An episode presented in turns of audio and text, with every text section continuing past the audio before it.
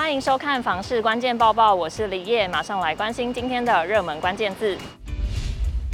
今天的热门关键字就是房地税收。房地相关税收包含哪一些呢？像是房地合一税、契税，还有土增税都包含在内。而观察房地相关税收的增减情形，是判断房市热度的重要指标之一。七月个人房地合一税前七月税收一百八十八点五亿元，年减十八亿元，年减幅百分之八点八，都创下房地合一税上路以来历年同期最大减量及减幅。六都中只有新北市微幅正成长百分之三点三，其余五都都是衰退。房市交易量下滑，买气保守，加上价格不再如前两三年那样涨幅凶，甚至有些区域出现赔售情况，都会影响房地税收。接着来看到七月份土增税、契税都呈现年增，这难道意味着房市稍有回温吗？今年七月土增税实增六十九亿元，年增率百分之七点六，终止连续十五个月年减情势。财政部统计处专门委员梁冠璇表示，土增税转正成长，主要因台北市新竹县有企业的较大坪数土地买卖，加上去年有疫情影响，导致比较基期较低所致。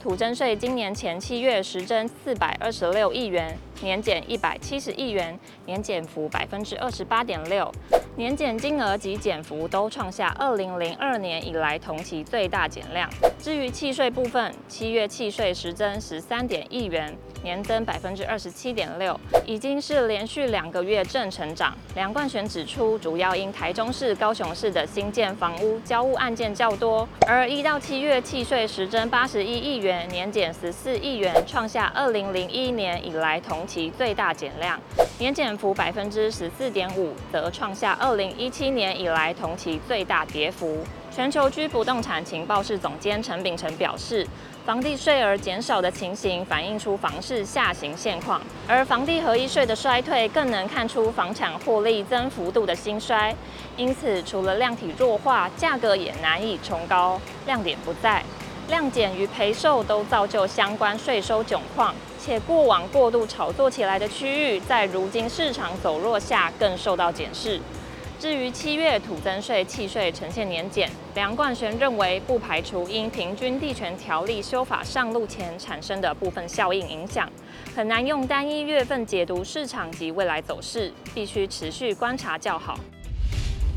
今天的精选新闻，先来看到有网友在 PTT 上面发文，表示他和女友准备想要买房，看中了林口和顶埔的两个建案，却不知道该如何选择。袁坡表示自己公司在机捷 A 四附近，目前住在板桥，骑车开车通勤新庄。女方则是利用机车与板南线通勤大安区上班。看中的林口建案为室内坪数约二十坪的大两房。含平面车位，售价一千五百二十万元，位置距离机捷 A 九站约两公里，旁边有林口工一工业区，未来颇有发展潜力。